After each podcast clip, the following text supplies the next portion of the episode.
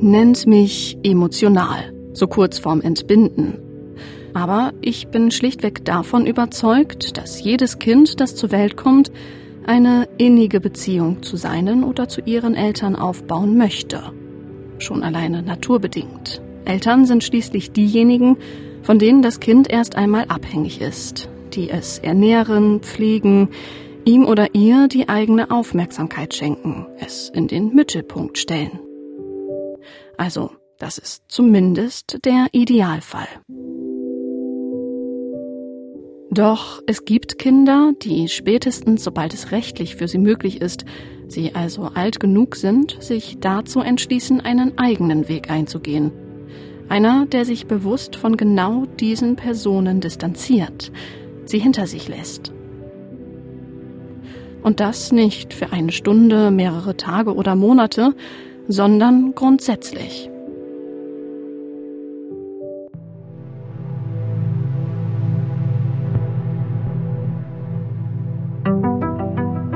Kind im Blick, Folge 6.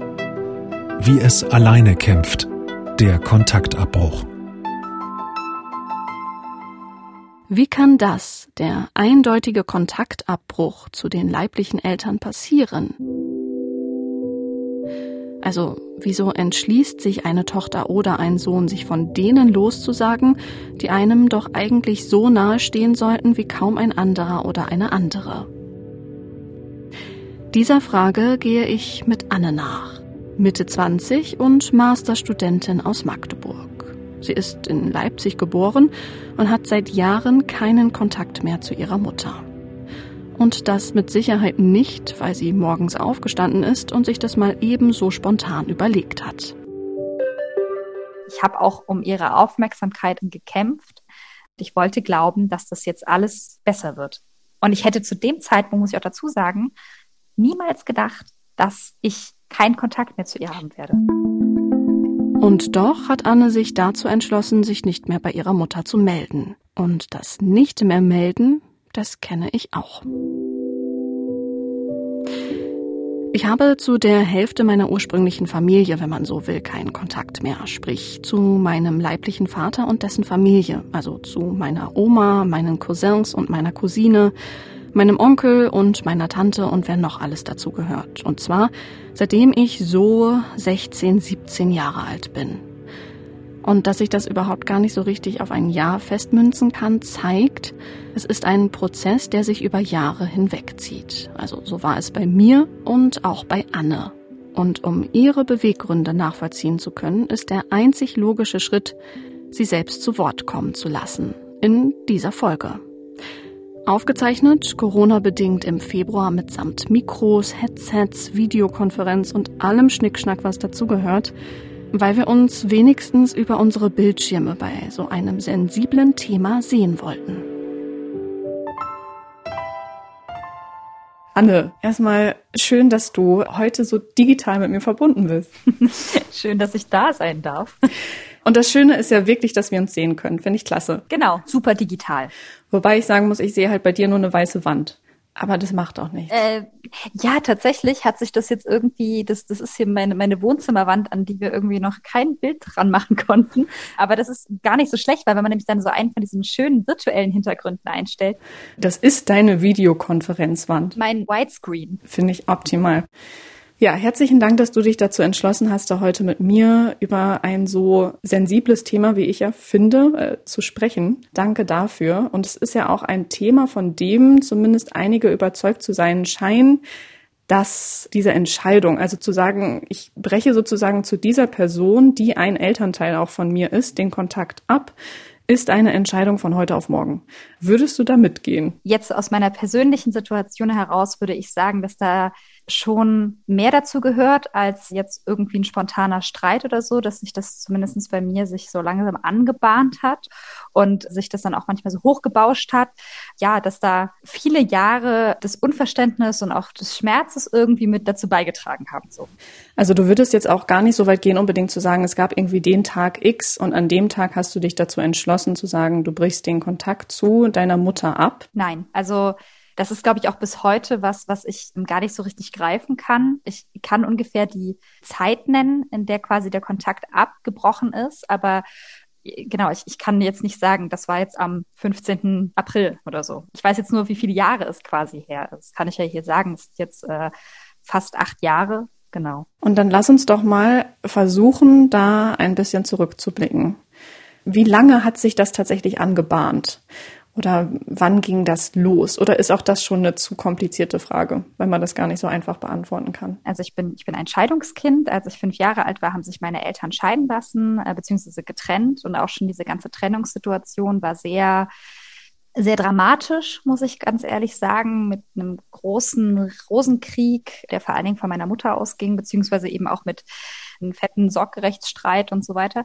Und ähm, ich glaube, schon sowas kann die Beziehung zu beiden Elternteilen oder zu einem Elternteil beeinflussen. Und ähm, so war das, glaube ich, auch bei mir. Also ich komme aus Leipzig und da habe ich eben mit meinen Eltern bis zur Trennung gewohnt, gemeinsam.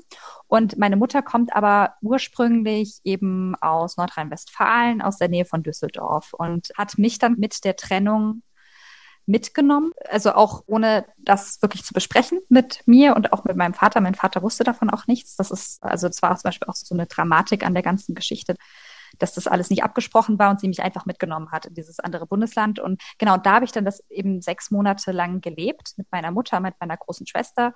Und mein Vater kam dann eben immer nach Düsseldorf, um dort eben an den Gerichtsterminen teilzunehmen und eben quasi auch um mich zu kämpfen. Wenn ich das richtig verstanden habe, bist du ja sozusagen von ihr mitgenommen worden in eine völlig neue Stadt, weg von deinem Vater, ohne zu wissen, dass das so ist und warst dann plötzlich mit ihr sie getrennt von deinem Vater, aber noch nicht gerichtlich geschieden, in einer neuen Stadt. Richtig, ja. Das macht ja auch schon was mit einem. Als wie alt? Fünfjährige. Also es war sozusagen noch Kindergeburtstag und die letzten Luftballons lagen so in der Wohnung gefühlt. Aber ja, also es war so, also sehr frisch, fünf war ich da. Ja, das war auf jeden Fall krass. Ich meine, das Gute ist, dass ich eben, weil ich so jung war, hm. ich eben nur noch bruchstückenhaft mich an die Zeit damals erinnern kann ich glaube, dass das unterbewusst ganz viel mit mir gemacht hat. Ich weiß auch, dass ich wirklich auch meinen Vater unglaublich vermisst habe. Also auch mein geregeltes Umfeld, mein Kindergarten. Ich habe meinen Kindergarten so unglaublich vermisst. Das ist eigentlich so was Banales, aber ich erinnere mich daran, dass ich ganz, ganz schwer ankommen konnte in dem neuen Kindergarten dort. Und ich habe zwar Freunde gefunden, aber es war irgendwie alles so, ich habe da auch nicht so richtig reingepasst. So, also mhm. ich kam halt von meinem Kindergarten in Leipzig in einen relativ streng katholischen Kindergarten in Nordrhein-Westfalen. Ich habe bis zu dem Zeitpunkt noch nie gebetet oder sowas, weil ich eben nicht getauft bin und und plötzlich haben mich alle Kinder angestarrt, weil ich, weil ich sofort angefangen habe zu essen und dann alle, wir machen aber erst das Vater unser, so, weißt ja. du? Und das war ja auch so, oh Scheiße. Erinnerst du dich daran, dass du das mal irgendwie kommuniziert hast als Kind, dass du zu ihr gesagt hast, du möchtest gerne wieder zurück oder du fühlst dich nicht wohl?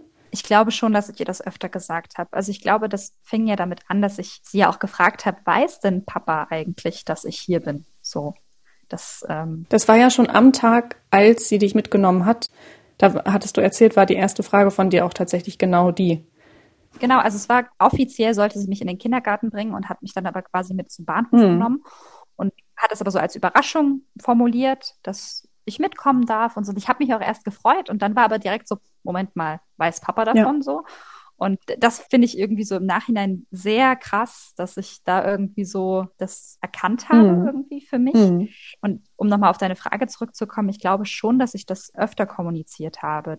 Ich habe das ja auch offiziell dem Richter gesagt. Meine große Schwester und ich wurden während des Gerichtsprozesses, ich erinnere mich jetzt nur an einmal, vielleicht wurden wir auch mehrfach gefragt, das weiß ich nicht, aber wir wurden eben gefragt, wo und wie wir leben wollen. Und ich weiß noch genau, dass ich gesagt habe, ich möchte gern mit Mama und Papa, also mit meiner leiblichen Mutter und meinem ja. leiblichen Vater, ja. gemeinsam in Leipzig wohnen.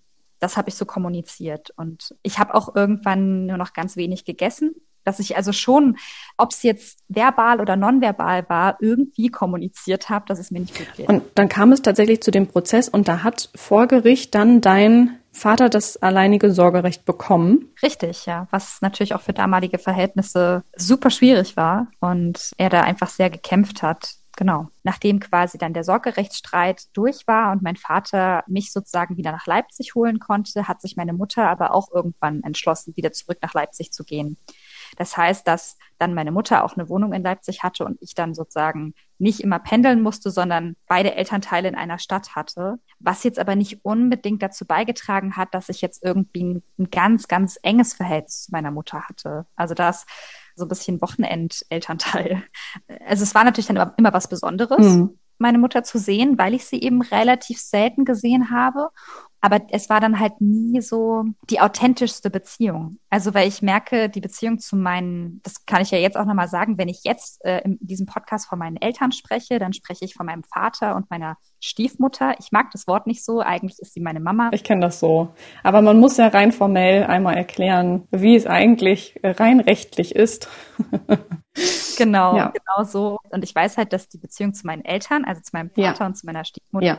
die authentische Eltern-Kind-Beziehung mhm. ist, ne? mit Streiten und mit Schreien und mit pubertären Ausbrüchen damals und so weiter.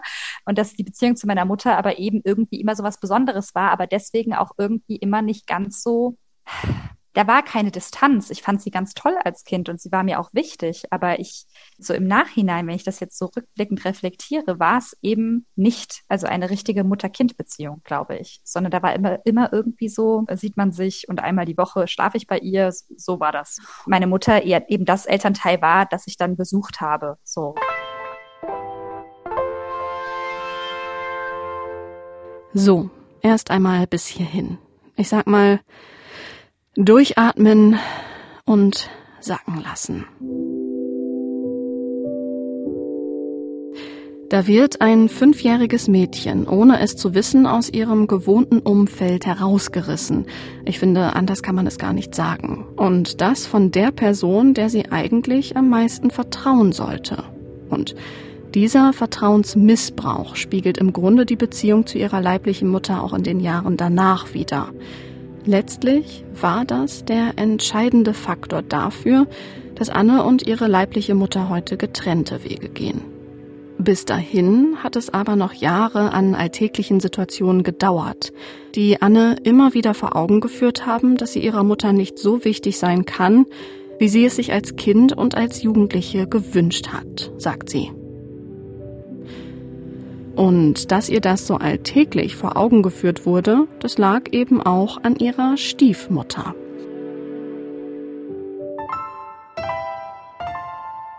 Sie hat relativ schnell, relativ intensiv die Rollen eingenommen, die normalerweise eine Mutter macht. Also sie hat mich sofort irgendwie angenommen, hat es total akzeptiert, dass ich nun mal zu meinem Vater gehöre. Und sie hat mir halt morgens die Haare geflochten hm. und sie hat mir meine Brote geschmiert und sie hat mich von der Schule abgeholt, wenn ich Bauchschmerzen hatte oder, ne? Also das waren alles so Sachen, die sie halt übernommen hat. Und war dann auch Notfallkontakt und was weiß ich so. Also, und ich glaube, dass man als Kind natürlich dann merkt, oh, okay, ich, ich habe irgendwie voll die gute Beziehung zu dieser Frau, die zwar nicht vom Verwandtschaftsgrad deine Mutter ist, aber irgendwie übernimmt sie die Sachen, die normalerweise eine Mutter machen würde und irgendwie, das hat mich jetzt nicht verwirrt, aber es war halt irgendwie schon so, dass ich so dachte, okay, irgendwie ist da was verschoben und dann kam aber auch noch dazu, dass meine Mutter extrem eifersüchtig war oder auf jeden Fall ein Problem hatte mit meiner mhm. Stiefmutter, die das mir aber auch immer kommuniziert hat. Und ich dann irgendwie immer so zwischen den Stühlen stand, weil ich so dachte, okay, ich, ich finde das total toll, dass mein Vater diese Frau kennengelernt hat und dass sie jetzt in meinem Leben ist. Aber gleichzeitig will ich ja auch meine leibliche Mutter nicht verletzen. Und das war so super schwierig. Und ich glaube, das hat auch dazu beigetragen, dass ich eben dieses Verhältnis zu meiner Mutter so auch so einen kleinen Knacks eben mhm. hatte. Ja. Da habe ich mit meiner Mutter in der vorherigen Folge ja auch drüber gesprochen. Also, dass man das wirklich hinbekommt, das Kind da so gut es geht herauszuhalten. Ja, also ich, das ist ja zum Beispiel was, was mein Vater, finde ich, immer sehr gut hinbekommen hat. Also, dass er mich nie irgendwie vor die Wahl mhm. gestellt hat unbedingt und er wirklich am Ende sozusagen sogar sehr bemüht war, dass ich regelmäßigen Kontakt zu meiner Mutter habe und heute ist Telefontag, denk daran und da war er irgendwie immer so voll hinterher. Und das hattest du auch vorhin einmal kurz angesprochen, dass du gesagt hast, dass man aber schon als Kind die Person, die man ja nicht so häufig sieht und die eben nicht Alltag im eigenen Leben ist, gar nicht unbedingt schlechter sieht, sondern ja eigentlich auf so ein hohes Podest stellt. Ja, auf jeden Fall. Also ich glaube halt, dass eben die Leute, die dir am allernächsten sind, natürlich auch diejenigen sind, die dich vielleicht auch am meisten verletzen können. Es war halt, wie gesagt, immer was Besonderes. Ich habe auch um ihre Aufmerksamkeit auch ein bisschen gekämpft, weil ich natürlich die Tochter war, die nicht bei ihr mhm. gelebt hat. Wir sind drei Töchter von ihr und meine große Schwester, meine kleine Schwester haben eben bei ihr gelebt. Was ja aber im Endeffekt, also sie hat jetzt nicht, nicht meine große Schwester, meine kleine Schwester total verwöhnt, nur weil sie bei ihr in, in gewohnt haben, weißt du? Also das ist. Naja, aber vielleicht sind ja diese Alltagsbeispiele ganz gut, die du genannt hast, wenn es darum geht zu sagen, wer hat mich eigentlich abgeholt, wenn ich Bauchschmerzen hatte oder wer hat sich einfach für mich interessiert. Also da geht's ja gar nicht darum, bin ich jetzt diejenige, die das Brot morgens schmiert, sondern bin ich irgendwie diejenige, die sich halt meldet, weil ich merke, meinem Kind geht's nicht gut. Richtig, genau. Und dann war es ja so, dass ihr mehrere Jahre zusammen in Leipzig, also in derselben Stadt gelebt habt, deine Mutter dann aber ja wieder weggezogen ist. Relativ weit weg, nach Süddeutschland, 700, 800 Kilometer weit weg. Da war ich so zehn und bin dann quasi, ich glaube, in dem Sommer, als ich aufs Gymnasium gekommen bin, ist sie auch weggezogen. Und dann weiß ich noch genau, dass die erste Reise zu ihr in meinen ersten Herbstferien war. Wenn ihr euch gesehen habt, bist du immer zu ihr gefahren. Genau. Und hast mir auch da von einem Weihnachten erzählt, als du 13 Jahre alt warst. Das war ja vielleicht eins der Erlebnisse, die dich auch sehr geprägt und die auch das Verhältnis zwischen dir und deiner Mutter sehr geprägt haben. Genau, ich, ich für dieses Weihnachten bin ich wieder zu ihr gefahren. Wie gesagt, es war echt immer eine Tagesreise dorthin mit drei, viermal umsteigen und naja, halt einfach irgendwie schon ein Aufwand, den ich aber natürlich gerne auf mich genommen habe, weil ich mich auch immer eigentlich auf sie gefreut habe. Und es war so, meine Mutter war damals verheiratet mit meinem Stiefvater. Er war dann eigentlich immer sowieso derjenige, der eigentlich immer die Ausflüge mit mir und meiner kleinen Schwester unternommen hat und so weiter. Und dann sagte meine Mutter, dass sie über die Feiertage weg muss weil ein Familienmitglied im Sterben mhm. liegt. Und es stellte sich aber eben heraus nach den Feiertagen, dass sie nicht bei der Familie, also bei dem Familienmitglied war, was angeblich im Sterben lag, sondern ja, Urlaub gemacht hat mit einem anderen Mann und ähm, hat quasi mich und meine kleine Schwester und auch mein Stiefvater eben alleine gelassen. Und das war was, was ich im Endeffekt auch gar nicht von ihr erfahren habe, sondern eben von meiner großen Schwester und meinen Eltern, also meinem Vater meiner Stiefmutter, die das wiederum von meinem Stiefvater erfahren haben. Also es war, es war eine große Telefonkette äh, da um die Feiertage, also so zwischen Weihnachten und Silvester. Und das hat auf jeden Fall, glaube ich, den Knackpunkt und den Bruch gebracht, in unserer Beziehung, der vielleicht auch schon irgendwie relevant war für den Kontaktabbruch im Endeffekt. Damit geht er im Grunde einher. Du bist als Jugendliche nach Süddeutschland gefahren, um mit ihr Weihnachten zu verbringen. Und dann ist sie nicht da. Und dann ist sie nur nicht nicht da, sondern sie sagt dir ja auch nicht die Wahrheit. Und im Nachhinein ja auch nicht. Ja, inwiefern würdest du sagen, dass, wenn es um Kontaktabbruch geht, auch Enttäuschung eine große Rolle spielt? Ich erinnere mich, dass ich auf jeden Fall enttäuscht war ich habe dann halt auch immer irgendwie mit den anderen Leuten, die auch irgendwie in die ganze Situation mit involviert waren, mit denen habe ich irgendwie halt auch mitgefühlt. So. Also ich war ja quasi jetzt nicht diejenige, die auf romantischer Ebene betrogen wurde. So. Und deswegen war ich irgendwie immer so, ja, okay, sie hat jetzt halt irgendwie mit mir nicht das Weihnachten verbracht. Also ich habe das auch ein bisschen relativiert mhm. manchmal. So obwohl ich eigentlich verdammt enttäuscht war und auch verdammt wütend mhm. auf sie war. Dass ich manchmal auch wirklich so Phasen hatte, in denen ich einfach nur angefangen habe zu weinen, weil ich halt da auch irgendwie realisiert habe, okay, sie hat dieses Weihnachten quasi verbracht und ihr war es egal, dass ich extra zu ihr gefahren bin. Und ihr war es in dem Moment egal. Und dann war meine Schlussfolgerung, ich bin meiner Mutter egal. Und daher kam dann aber auch diese Selbstzweifel irgendwie und dann auch immer wieder, ist es okay, dass ich auf sie sauer bin? Darf ich auf sie wütend sein? Ist das gerechtfertigt? So, ja. Es ist doch völlig paradox. Als Kind möchte man von den Eltern ernst genommen werden, geliebt werden, buhlt, wie Anne es ausgedrückt hat, um ihre Aufmerksamkeit. Und wenn man sie nicht bekommt, sucht man die Schuld nicht bei den Eltern selbst, sondern bei sich selbst. Vielleicht, weil man sich ja sonst eingestehen müsste, dass es ist, wie es eben ist. So eine Liebe und so einen Respekt, die oder den man sich erhofft, erhält man nicht, egal wie viel man sich anstrengt.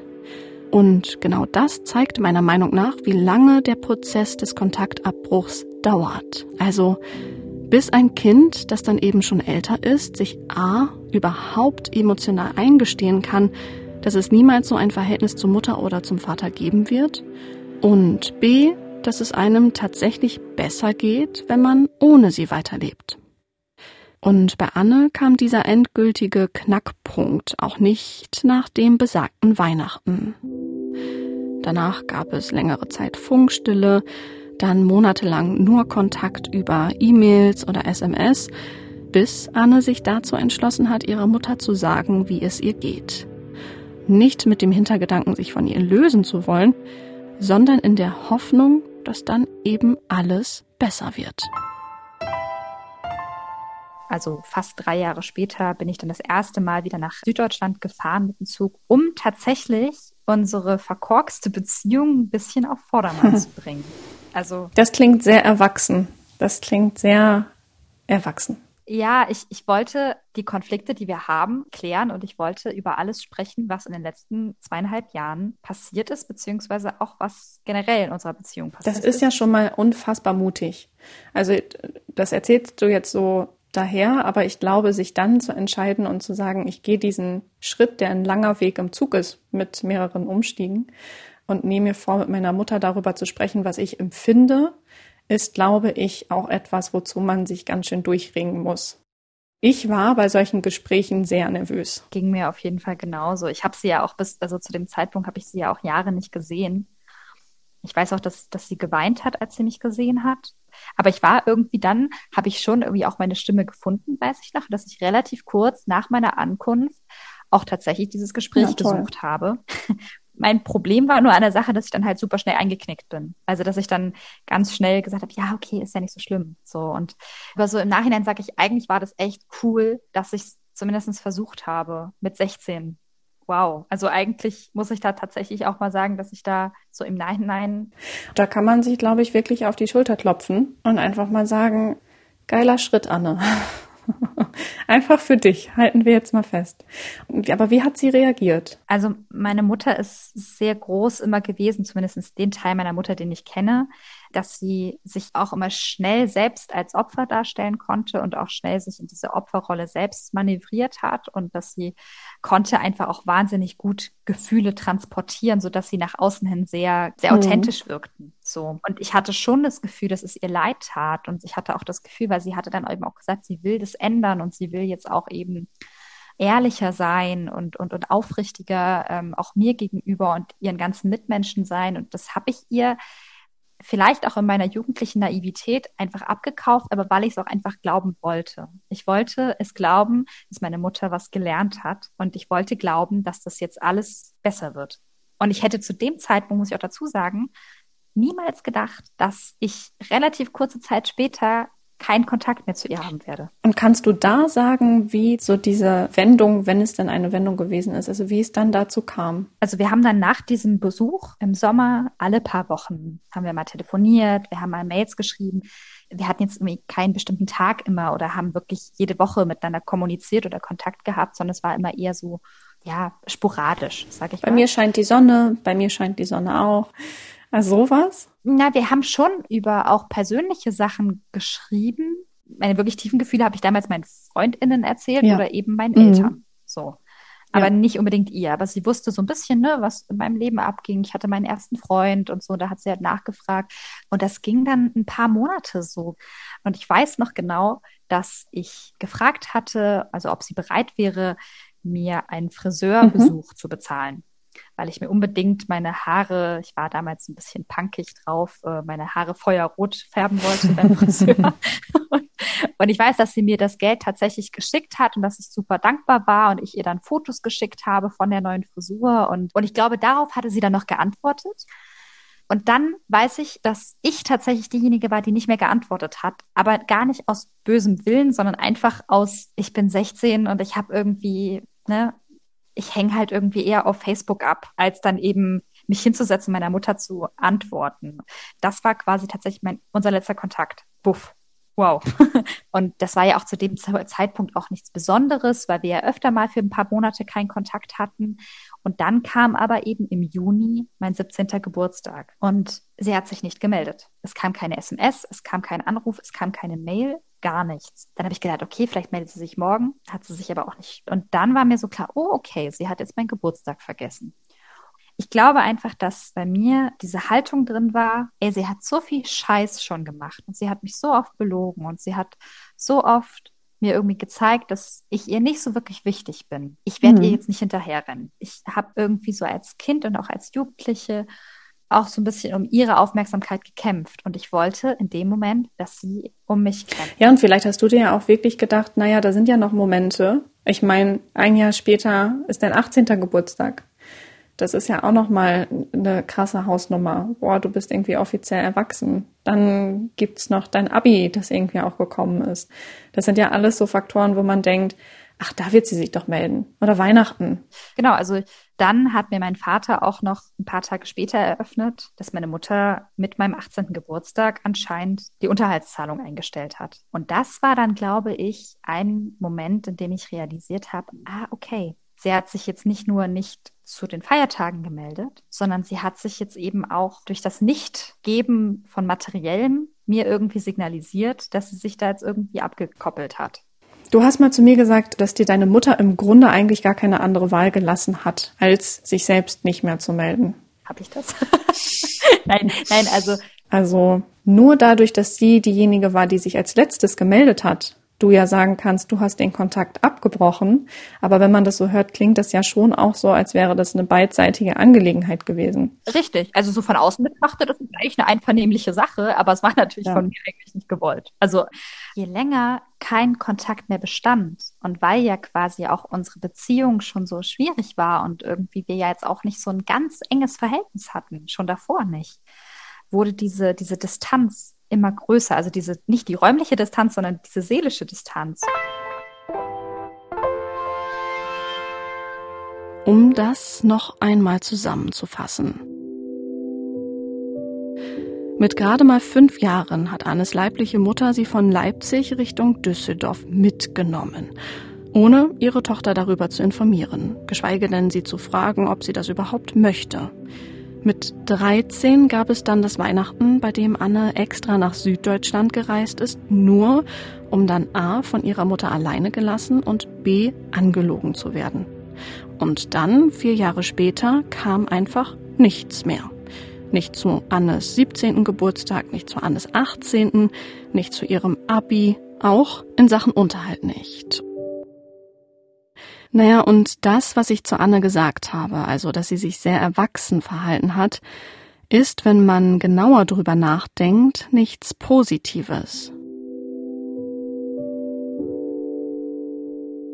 Denn letztlich hat sie in dem Moment die entscheidende Ebene, die Augenhöhe, verlassen und stattdessen versucht, ihre Mutter zu besänftigen, sie emotional aufzufangen, obwohl Anne diejenige war, die genau das für sich selbst so mutig eingefordert hat. Anne war die Erwachsene, ihre Mutter eine Person, die ihr nicht erwachsen gegenübergetreten ist. Gut, dann musste sie eben weinen, ist auch völlig in Ordnung, aber so wie Anne es erzählt, hat sie die Last erneut bei ihrer Tochter abgeladen. Also nur damit ihr euch das mal vorstellen könnt. Das ist so ein Moment, auf den man sich vorbereitet in den man mit klarem Ziel und vorformulierten Sätzen hineingeht, mit schwitzigen Händen einfach, weil man über seine eigenen Gefühle sprechen möchte.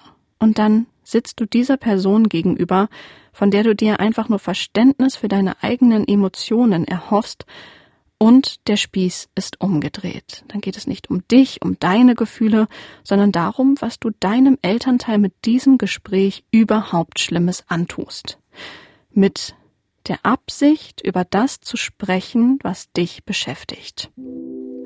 Umso wichtiger ist es, dass man ein stabiles Umfeld um sich herum hat, ein Umfeld, das einen auffängt, Menschen, die einem Halt geben, ohne zu urteilen. Anne hatte da Glück, wie sie sagt, nicht nur bei ihrer eigentlichen Familie, sondern auch bei ihren Freunden. Also ich hatte und habe da großes Glück, dass ich ganz, ganz viel Verständnis entgegengebracht bekommen habe. Nicht nur von meiner Familie, sondern eben auch von meinen Freundinnen, die ich damals hatte. Die habe ich auch noch heute und die kennen auch sehr lange schon meine Geschichte und auch mein, meine Beziehung zu meiner Mutter. Und sie haben halt viele Etappen mitbekommen.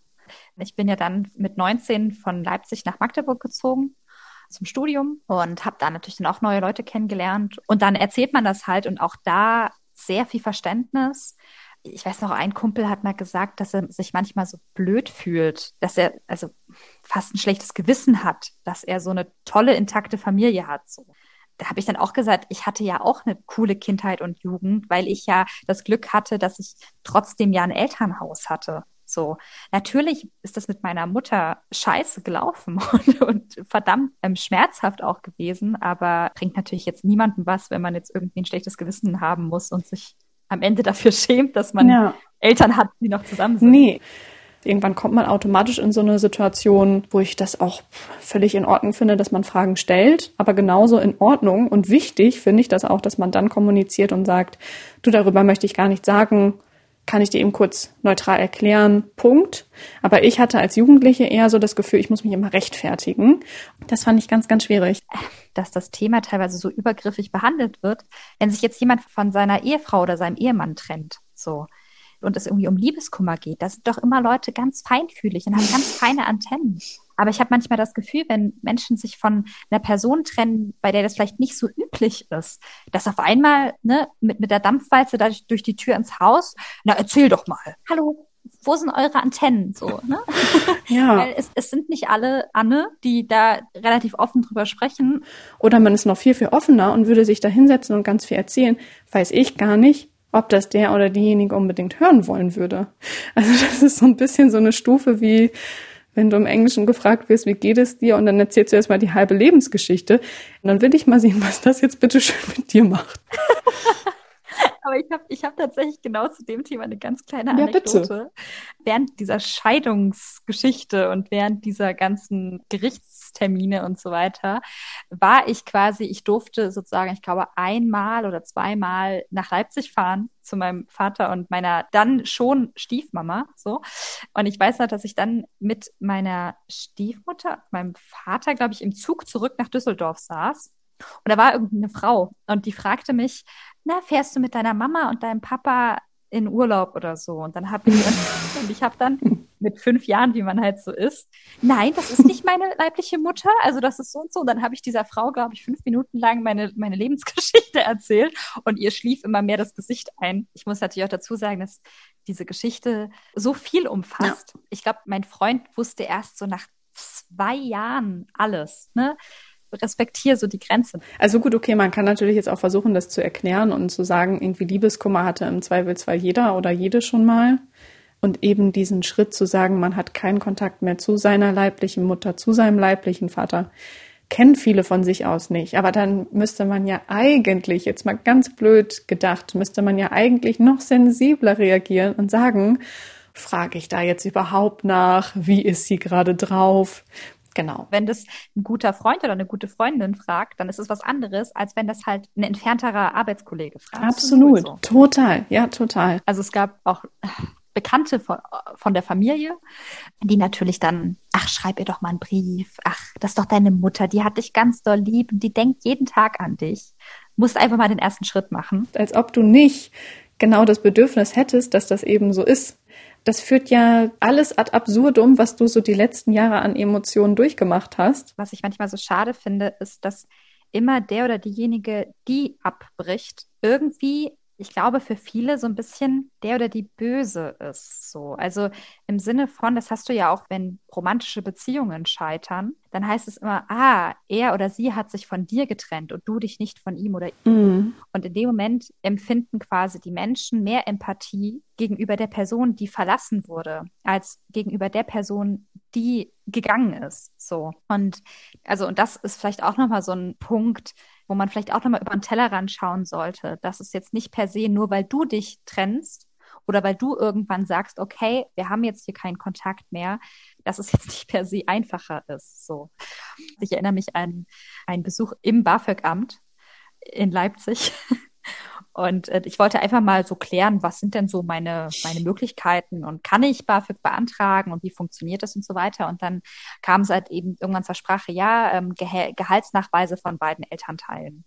Ne, das ist ja auch wieder so ein, so ein Moment, in dem du dich ja dann auch relativ nackig machst so vor einer völlig fremden Person, weil du ja dann erzählen musst, ja, hm, ich habe keinen Kontakt. Und ich glaube, sie hat es überhaupt nicht verstanden. Also die Mitarbeiterin hat nicht verstanden, dass es in dem Moment wirklich darum ging, dass ich wirklich gar keinen Kontakt mehr hatte und habe. Und weil sie dann gesagt haben, na ja, dann schreiben sie ja halt mal einen Brief und fragen halt mal nach, wie viel sie verdient. So, also weißt du, aber das war so, Hallo, Momentchen.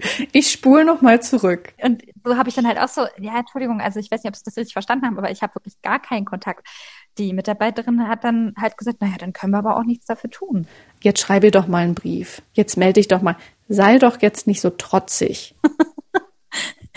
genau das, ja. Also da lachen wir jetzt drüber vielleicht, aber in dem Moment ist das ja für dich eine ausweglose Situation. Also da bist du ja überfordert im Grunde. Natürlich und weil natürlich auch diese ganzen Bürokratie, Papierkram Sachen als 18, 19-Jährige, keine Ahnung hatte ich davon. Und dann habe ich natürlich aber auch selber so gedacht, ja, okay, ich bin ja jetzt aber auch kein Kind mehr, also so, ne? Also ich, ich dachte damals, ich bin ja jetzt nicht mehr zehn, weißt du, sondern ich bin ja auch schon so fast erwachsen.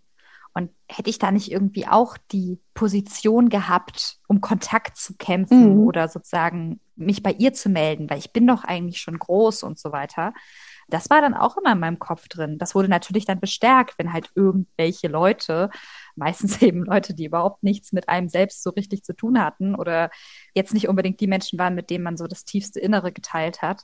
Wenn dann ähm, Menschen sowas gesagt haben, dann hat es natürlich bei mir diese Gedanken noch verstärkt, dass ich irgendwie schuld sein könnte oder ja, ich mehr hätte beitragen müssen dazu, dass die Beziehung zu meiner Mutter hält. Wenn man in verschiedenen Situationen gesagt bekommt, ach, und da hast du dich auch nicht gemeldet und da hast du nicht nochmal nachgefragt. Oder auch die Frage, was hätte ich als Kind anders machen können? Vielleicht befördert das dann auch nochmal diese eigene Unsicherheit. Total, auf jeden Fall. Das gerade dieses, ach, du hast dich auf ihre letzte Mail nicht mehr gemeldet. Das war so in meinem Kopf so, alert, alert. Vielleicht bin ich ja doch irgendwie diejenige, die Schuld dran hat. Ich glaube, dieses Thema Schuldgefühl, das kennen, glaube ich, alle Scheidungskinder. Egal, wie die Scheidung irgendwie ausgeht und was man für ein Verhältnis zu den eigenen Eltern hat oder Trennung, äh, muss ja jetzt nicht unbedingt Scheidung sein, dass man aber halt irgendwie immer denkt, hätte ich da nicht doch irgendwie was tun können und, und liegt die Schuld nicht irgendwie bei mir, weil sie vielleicht gestresst mhm. waren, weil ich so genervt habe oder irgendwas so, ne? Ja, also Schuldgefühle begleiten mich auch auf jeden Fall immer noch manchmal. Nicht oft, aber die kommen manchmal durch.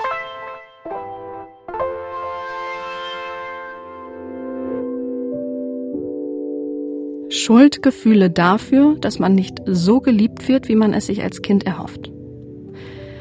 Also, wenn das nicht zeigt, wie sensibel und prekär das Thema ist, dann weiß ich auch nicht.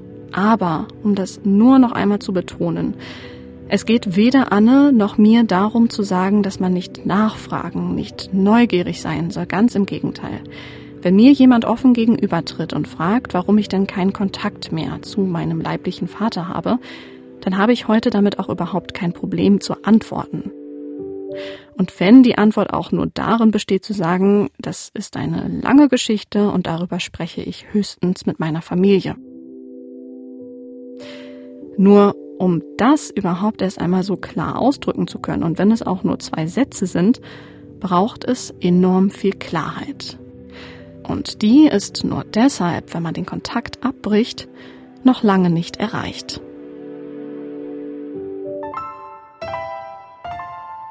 Würdest du da so weit gehen, dass du den Personen entgegnest, die einem zumindest suggerieren, dass die Wiederzusammenkunft die Lösung ist und sagen, der Kontaktabbruch ist die Lösung? Ich glaube, zu dem Zeitpunkt war der Kontaktabbruch nicht die Lösung. Ich glaube, ich hätte es wenn, dann lieber bewusster gemacht. So war es halt einfach, ich habe es irgendwann hingenommen. Das heißt, ich hatte ja nicht dieses klassische, hey, ich möchte keinen Kontakt mehr zu dir, sondern eher dieses, ja, okay, dann haben wir halt keinen Kontakt mehr, dann ist es jetzt so. Ne? Also so dieses Hinnehmen. Ich glaube, dass der Kontaktabbruch jetzt nicht per se die Lösung war. Ich glaube, dass wir wahrscheinlich nie wieder eine richtig tolle, vollwertige Mutter-Kind-Beziehung gehabt hätten. Glaube ich nicht, ehrlich gesagt. Dafür war zu viel passiert und dafür war auch ihr Interesse an mir, glaube ich, einfach nicht groß genug. So. Aber ich sag mir heute, es ist okay, dass es damals nicht die Lösung war und heute kann ich gut damit leben.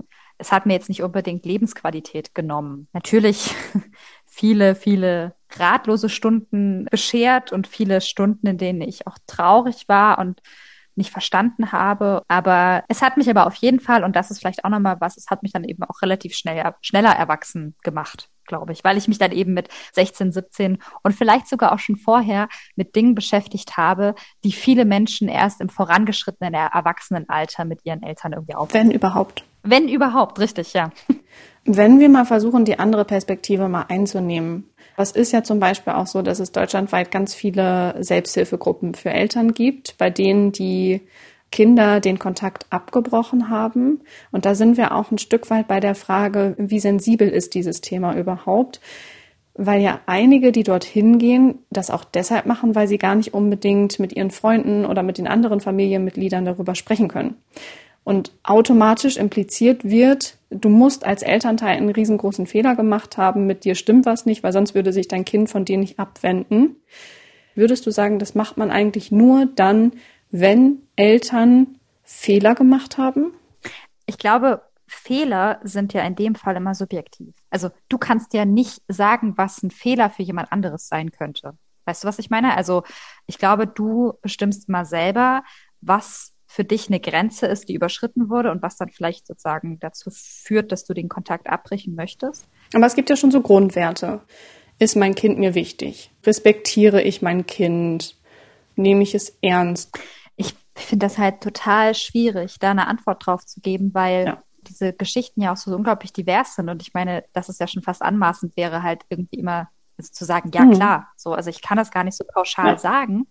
Das, was ich sagen kann, ist, ich glaube, dass sich viel unter der Oberfläche abspielt und dass es dann wahrscheinlich auch damit zu tun hat, dass man nicht klar miteinander kommuniziert oder vielleicht auch nicht kommunizieren kann. Sprechen funktioniert, aber das Kommunizieren und das, was dahinter steckt, funktioniert eben nicht. Und dass es vielleicht auch schwierig ist, über Emotionen zu reden und dass sich das dann so aufstaut unter der Oberfläche und irgendwann bricht es halt raus und dann ja hilft nur noch der radikale Weg.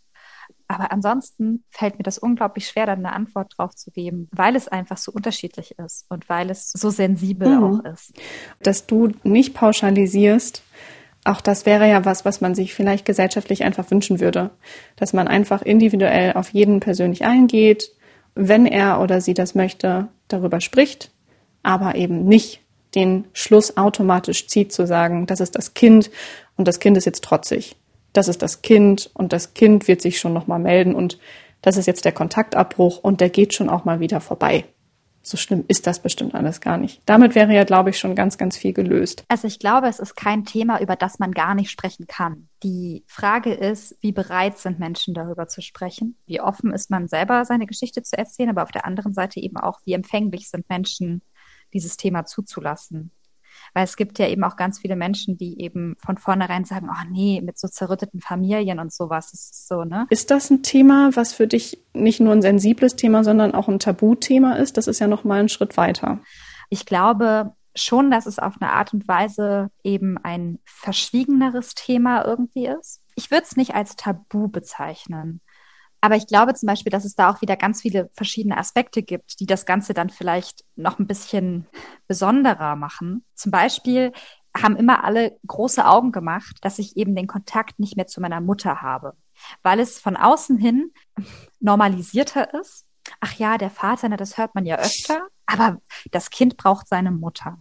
Und das ist sowas, erstens, warum braucht ein Kind nicht seinen Vater? Was ist das für eine Logik? Ich meine, ja, der Vater mag bis vor gar nicht so allzu langer Zeit nicht so eine große familiäre Rolle gespielt haben, aber ich, die natürlich auch zu großen Teilen von meinem Vater aufgezogen wurde, sieht das natürlich irgendwie nicht so. Und dass es einfach Aspekte gibt, die das Ganze irgendwie mehr zu einem Tabu in Anführungszeichen. Ja, und dann kann man ja eigentlich nur hoffen, dass man als betroffenes Kind im Idealfall ein anderes Elternteil oder eben andere Familienmitglieder oder andere sehr gute Freunde an seiner Seite hat, die einen da unterstützen.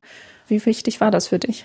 Super wichtig. Also ich, also ich glaube, das ist vielleicht auch der Grund, also dass ich es jetzt nicht mehr als traumatisch oder sowas empfunden habe, sondern einfach nur als traurig. So, also ich, ich kann mir gut vorstellen, dass Menschen, die keinen Rückhalt haben in den Situationen oder auch Kinder und Jugendliche, die keinen Rückhalt haben, dass das traumatisch sein kann, wenn man sowas erlebt. Aber dadurch, dass ich eben tatsächlich immer Rückhalt hatte von ganz vielen Seiten, ich hatte eben meine Eltern, ich hatte meine Geschwister, da hat es mir zum Beispiel sehr geholfen, mit meiner großen Schwester drüber zu sprechen. Die ist acht Jahre älter. Das heißt, sie hat auch die ganze Geschichte natürlich auch viel bewusster wahrgenommen. Meine Großeltern, die ganze Familie von meinem Vater, also väterlicherseits und eben ganz viele Freundinnen, die mir zugehört haben. Und ich glaube, das ist total wichtig, also auch um Gespräche ja. führen zu können. Ich finde, gute, tiefe Gespräche haben meiner Meinung nach für mich zumindestens immer so ein bisschen was Therapeutisches. Und ich merke immer richtig, dass es mir gut tut, dass ich auch merke, das hilft mir selber auch einfach immer noch. Und ja, dass das ganz, ganz essentiell ist, um auch Wunden heilen zu lassen und Narben verblassen zu lassen und so weiter. Ich bin unglaublich dankbar und denke, dass das ohne alle Menschen, die da irgendwie für mich da waren, für mich viel schlimmer gewesen wäre und, und das. Dass es nicht einfach so ist zu sagen, jetzt ist dieser Kontakt nicht mehr da und das ist jetzt die Lösung, sondern wie ist es überhaupt dazu gekommen und wie schaffe ich das auch als Betroffene, sage ich mal, äh, mich damit auseinanderzusetzen. Absolut, genau. Also der Kontaktabbruch ist ja eigentlich meiner Meinung nach ein Symptom von etwas, was sich in dieser Beziehung zwischen Elternteil und Kind abspielt. Der Kontaktabbruch erfolgt ja immer aufgrund von irgendetwas, was auch immer das sein mag. Der Kontaktabbruch als Symptom.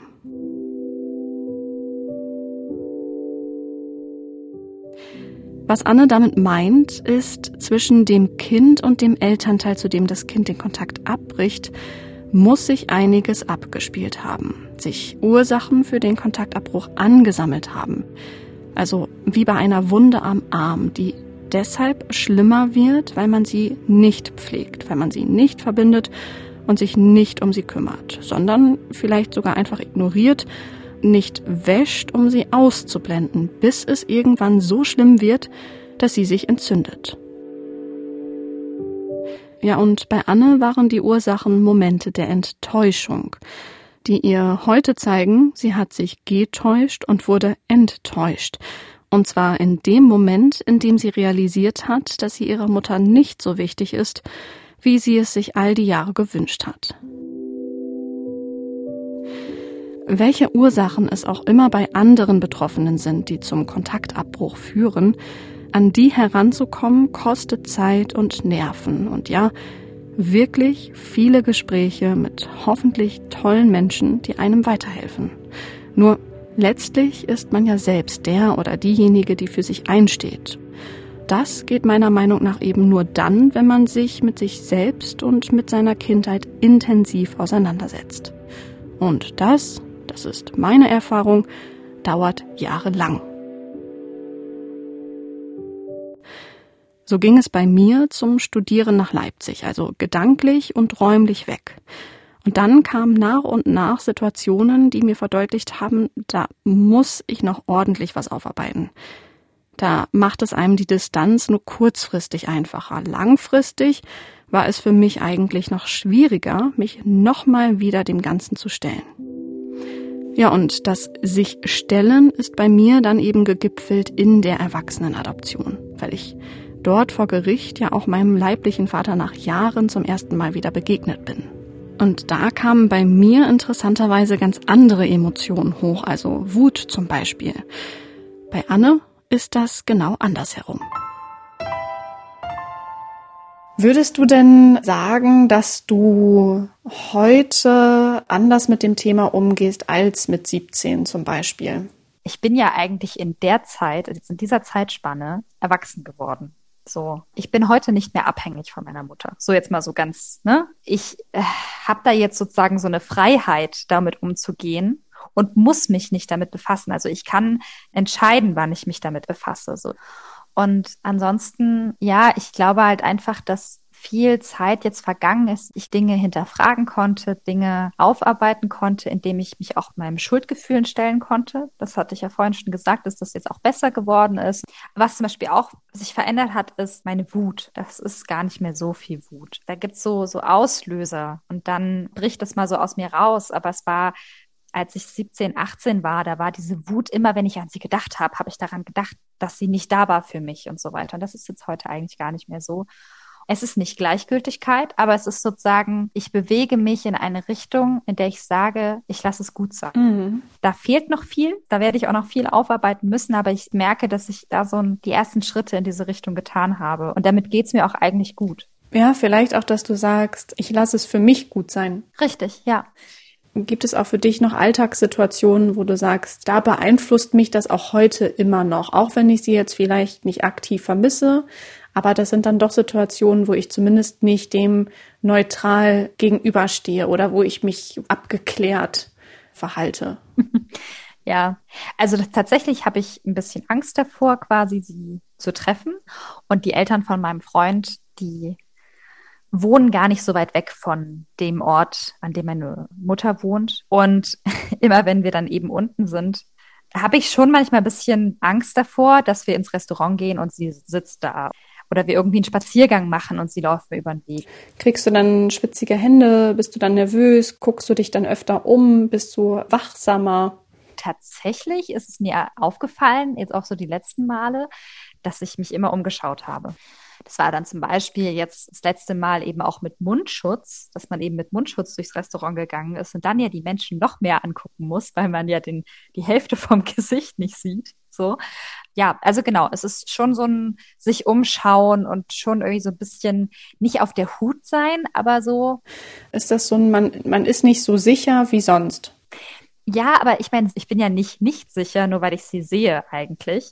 Vielleicht fehlt die Leichtigkeit dann in der Situation. Wir standen mal im Stau irgendwo dort in der Region, dass ich mal in die anderen Autos reingucke. Was wäre, wenn sie jetzt in einem der Autos sitzt? Oder was wäre, wenn wir jetzt gerade in dem Moment aneinander vorbeifahren. Was wäre dann? Kannst du den Gedanken zu Ende spinnen? Oh, ich glaube, wenn sie neben mir im, im Stau stehen würde, dann würde ich, glaube ich, so tun, als hätte ich sie nicht gesehen. Ist ja jetzt was anderes, wenn man sich halt im Restaurant sieht, aber andererseits, ich meine, wie sollte ich denn da reagieren? Also wenn sie am ne-, Nebentisch sitzt. Ich glaube, dass es da auch total wichtig ist, dass man dann Personen um sich drumherum hat. Da ist man wieder bei der Frage, wie wichtig das auch ist, dass die einem Halt geben, die dann auch sensibel reagieren ne, in bestimmten Situationen, die einfach spüren, du kannst vielleicht gerade gar nicht reagieren, ich ziehe dich jetzt einfach mal weiter da übernehme ich jetzt einfach mal die Verantwortung und nimm jetzt die aktive Rolle ein und hol dich da raus. Total.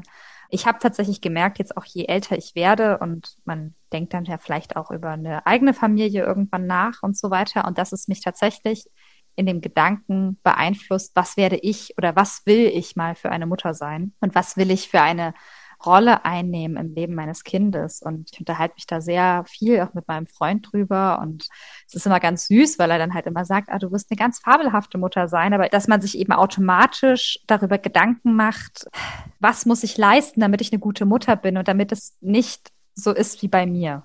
Hast du da die Sorge, dass das auch bei dir so sein könnte, dass sich dein Kind oder deine Kinder von dir abwenden? Eigentlich nicht. Warum nicht? Also, jetzt ist schwierig. Also ich glaube nicht, weil ich sehr empathischer Mensch bin, glaube ich. Und ich, also das ist auch einfach eine Eigenschaft, die ich, glaube ich, aus diesem ganzen Mutterkonflikt rausgezogen habe, dass ich eine sehr, sehr große Reflexionsstärke habe, Selbstreflexionsstärke habe und mich auch immer hinterfrage. Und ich glaube, dass ich intervenieren würde, wenn ich das Gefühl hätte, mir entgleist mein Kind. So, du kannst, glaube ich, einfach nur versuchen, dein Bestes zu geben, das zu geben, was du möchtest und was du kannst. Und dann darauf zu vertrauen, dass das schon irgendwie wird. so. Du hast vorhin gesagt, dass du automatisch dir die Frage stellst, bin ich dann eine gute Mutter oder werde ich da alles richtig machen? Ich weiß nicht, Anne, ob das so automatisch ist oder ob nicht das schon alleine der erste Schritt ist, zu sagen, ich reflektiere mich selbst und versuche eben Sachen bewusst anders zu machen. Und wenn wir auch darüber gesprochen haben, dass es gar nicht darum geht zu sagen, dass der Kontaktabbruch die Lösung ist, sondern eigentlich sich mit seiner Vergangenheit auseinanderzusetzen und dann für sich zu entscheiden, was ist für mich der richtige Weg. Und vielleicht möchte ich ja wieder den Kontakt aufnehmen, ist ja auch eine Option. denkst du, vielleicht kann es auch sein, dass ich mich in ein, zwei Jahren mal bei ihr melden werde? Also in ein, zwei Jahren auf keinen mhm. Fall. Das kann ich mit ziemlicher Sicherheit sagen, weil das ist halt so ein Prozess und an der Stelle, an der ich gerade stehe und ja eigentlich sozusagen irgendwie versuche, immer besser damit klarzukommen und irgendwie auch noch weiter damit abzuschließen, wäre es, glaube ich, jetzt für mich der falsche Schritt, wieder auf sie zuzugehen. Und der falsche Schritt in dem Sinne, weil du meinst, das wirft dich zurück? Ja, auf jeden Fall. Weil es ja auch nicht nur die, jetzt nicht nur unbedingt die Beziehung zu meiner Mutter ist, sondern ja auch alles, was da irgendwie so dranhängt. Mein, meine Kindheit, warum bin ich heute die, die ich bin? Welche bestimmten Charaktereigenschaften habe ich vielleicht oder welche Hürden haben sich in meinem Leben manchmal aufgetan? Also meine Konfliktscheu zum Beispiel oder meine große, große, große Verlustangst allen Menschen gegenüber, die mir wichtig sind. So, das ist, glaube ich, was und das muss ich auch irgendwie mit mir selber erstmal ausmachen, bis ich irgendwann auch die Haltung und auch die Stärke besitze, meiner Mutter entgegenzutreten. Weil es ist ja irgendwie ein Entgegentreten. Was man damit dann ändert, das ist natürlich auch die Frage. Ich sage niemals nie, aber von der jetzigen Position aus sage ich, ich brauche es nicht unbedingt. Es wäre natürlich jetzt noch radikaler, sage ich mal, wenn man auch das, was du auch die ganze Zeit so beschrieben hast, ist, wenn du sagst, wenn ich von meinen Eltern spreche, dann spreche ich eben von der Person, die von allen anderen vielleicht offiziell als meine Stiefmutter betitelt wird, aber für mich meine Mutter ist, könnte man ja auch denken, dass es für dich auch eine Überlegung wäre zu sagen, ich lasse mich beispielsweise Erwachsenen adoptieren. Das kann ich mir tatsächlich gut vorstellen, mich adoptieren zu lassen. Ich habe da auch schon drüber nachgedacht und mich ein bisschen informiert. Also erstmal natürlich, weil es eine schöne Geste wäre, so. Also, weil die Beziehung, die ich zu meiner, ich muss das Wort wieder sagen, zu meiner Stiefmutter habe oder zu meiner Stiefmama habe, ist natürlich jetzt nicht irgendwie wertvoller, nur weil wir jetzt irgendwie auf dem Vertrag auch irgendwie zusammengehören, ne? Aber, aber ich kenne es, wie gesagt, einfach einen schönen Schritt und was natürlich da einfach auch mit reinspielt, ist, für wen möchte ich im Notfall, wenn derjenige alt ist oder diejenige, aufkommen? Und für wen möchte ich da sein und wen möchte ich unterstützen, wenn die Person es braucht? Und da muss ich ganz ehrlich sagen, dass ich lieber für den Menschen da wäre und vielleicht auch verantwortlich wäre auf irgendeine Art und Weise, die mich mit großgezogen hat. Da sprichst du den sogenannten Elternunterhalt an. Ne? Und das ist ja auch dadurch, dass ich mich ja habe Erwachsenen adoptieren lassen, habe ich ja auf der einen Seite auf mein das mir zustehende Erbe verzichtet, aber auf der anderen Seite habe ich dann damit auch nicht mehr die Bringschuld in Anführungszeichen äh, in Sachen Elternunterhalt. Und da ist es ja auch völlig egal, ob du 10, 20, 30 oder 40 Jahre lang keinen Kontakt mit zu dem Elternteil hast, solange das von Gesetzes wegen her noch deine Mutter ist, müsstest du dann quasi als ihre leibliche Tochter dann für sie aufkommen, wenn sie Unterstützung benötigt im Alter. Wenn ich das Ganze jetzt wirklich anleiere und sage, ja, ich möchte mich gerne erwachsen adoptieren lassen, dann würde ich mir natürlich wünschen, dass sie dem zustimmt. Dass sie ihren Anspruch, meine Mutter zu sein, gut sein lässt. Und dass sie einfach sagt, ich lasse Anne entscheiden. Aber ich weiß auch überhaupt nicht, ob ihre Gefühle für mich da so weit reichen. Also eigentlich ist deine Sorge, dass sie deinem Wunsch nicht entspricht, also dass sie dich quasi nicht ernst nimmt. Plump gesagt, dass sie sich in den Vordergrund stellt und nicht dich. Ja, dass sie sich wieder in die Opferrolle manövriert, als die Verlassene vielleicht sogar, dass sie vielleicht auch Dinge umdreht, die vielleicht gar nicht so waren oder ne, also ich glaube, das sind alles so Dinge, vor denen ich Angst habe, ja. Auch das zeigt ja, dass das ein Thema ist, was obwohl es jetzt tatsächlich schon acht Jahre lang her ist, dass du zu deiner leiblichen Mutter Kontakt hattest, etwas ist, was sich noch lange zieht obwohl du in der Lage bist, da so offen drüber zu sprechen. Du hast mal zu mir, jetzt komme ich wieder mit deinem, du hast mal zu mir gesagt, Ding, aber ich fand den Satz total schön, den du gesagt hast. Man kann sich seine Familie nicht aussuchen, aber man kann sich aussuchen, was Familie für einen ist. Kannst du den vielleicht noch mal kurz einmal abschließend ausführen, was da für dich alles dahinter steckt? Ja, na, dass, dass ich einfach mir wünschen würde, dass wir wegkommen von diesem, das ist Familie und das ist keine Familie, so. Und dass wir, wir sind verwandt miteinander, nicht immer die größte Priorität und die größte Bedeutung beimessen sollte, weil du wirst nur mal in eine Familie reingeboren, die du dir halt, wie gesagt, nicht, nicht ausgesucht hast, so, ne, und die du ja auch nicht kennst. Also die lernst du ja dann eigentlich auch an sich erst kennen und, und lernst hoffentlich viele tolle Leute kennen, die eine ganz, ganz tolle Rolle für dich einnehmen können. Und warum können diese ganzen Menschen nicht auch so eine wichtige Rolle einnehmen, wie es vielleicht Eltern einnehmen oder Geschwister oder andere Verwandte, so. Und dass es eben nicht immer nur schwarz-weiß gibt und das ist Familie und das sind Freunde, so, sondern dass es eben auch verschmelzen kann und, und dass man nicht automatisch seine Familie lieben muss, nur weil es seine Familie ist, so. Und dass man das einfach selber entscheiden soll. Dass es einem selber offen steht, wen man liebt, wen man zu seiner Familie zählt und wen nicht. Das ist Familie, das ist nicht Familie, heißt nicht automatisch, das ist gut und das ist schlecht. Oder das tut mir gut und das tut mir nicht gut. So. Das passt dann halt nur in das Bild rein. Und das ist ja auch Leute nicht verstehen, wenn es Menschen gibt, die sagen, mir sind meine Freunde wichtiger in dem Fall als meine Familie, weil hm. die vielleicht immer für mich da sind. So. Ähm, und dass es nicht verstanden wird, weil das nicht in, in das hm. Weltbild von vielen reinpasst. Das auch nicht in das gesellschaftliche Bild, was wir vermittelt bekommen. Ja, oder vielleicht eben auch, um da also von mir aus gerne noch irgendwie noch mehr Menschen jetzt zu empören, finde ich, kann man auch vielleicht so weit gehen zu sagen, vielleicht auch deshalb nicht verstehen, weil man sich selbst gar nicht mal so sehr mit sich selbst auseinandergesetzt hat. Also die, wo ich heute sagen würde, das sind wirklich meine ganz engen Freundinnen, die ich habe, das sind auch Menschen, die in der Lage sind, sich selbst zu reflektieren. Und die gehen mit dem Thema total sensibel um und die würden aber auch mir nie das Gefühl geben, mich zu rechtfertigen. Und das nur, weil man derjenige ist, der verlässt, das nicht bedeutet, dass man ein, ein schlechter Mensch ist. Sondern ich finde, wenn ich das auf dich münzen darf, ein Mensch ist, der mutig und straight durchs Leben geht und zwar vielleicht immer noch ein bisschen daran zu knabbern hat, für sich selbst einzustehen, aber das super meistert und sagt, ich stehe für mich ein und ich mache da mein Ding. Ausrufezeichen. Gut, damit das auch geklärt. also, Anne, mir bleibt eigentlich einfach nur noch zu sagen, vielen, vielen lieben Dank und ich wünsche dir alles Gute auf deinem, wie ich finde, sehr soliden, straighten Weg. Und so jedem hilft da einfach immer voll. Also danke dir. Alles, alles Gute. Und es war echt mal schön, auch mit äh, jemandem darüber zu sprechen, der das Gleiche erlebt hat. So. Ja, gleich, aber ganz anders. Vielleicht kann man das einfach auch so als so ein Statement für so ganz viele Reaktionen mitnehmen und einfach sagen, behaltet das doch mal im Hinterkopf. Das wäre doch ganz schön. Ja. Ja, auf jeden Fall.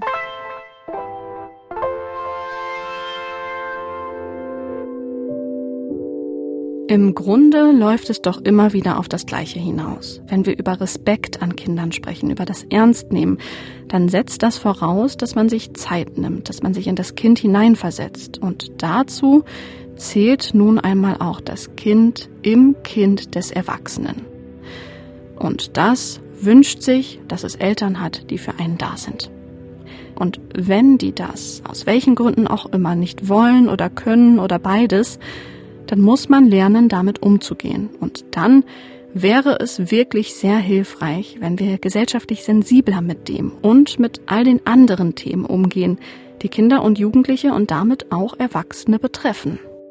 Also auch Themen wie das, was uns in der nächsten Folge erwartet. In der geht es um Leonie. Sie hat den Kontakt zu ihrer Mutter nicht abgebrochen, sie hat sie verloren mit gerade einmal 15 Jahren. Vorbereitet ist man nie auf den Tod. Also selbst wenn es jetzt hieß, das ist irgendwie eine schwere Krankheit und sie hat noch so und so viele Monate, man kann sich nicht darauf vorbereiten. Das geht, denke ich, und da bin ich mir ziemlich sicher einfach nicht.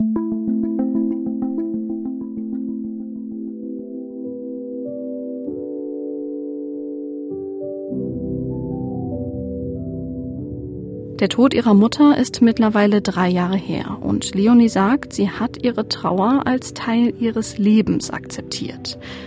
Nur mehr Respekt und mehr Sensibilität, das wünscht sie sich nach wie vor.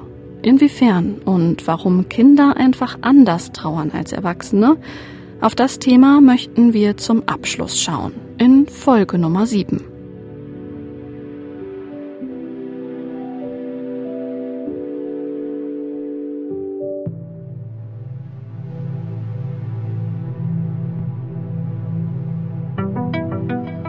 Kind im Blick. Eine MDR Sachsen-Anhalt-Produktion von Lisa Henschel. Neue Folgen immer dienstags auf mdrsachsenanhalt.de slash podcast und überall da, wo es Podcasts gibt.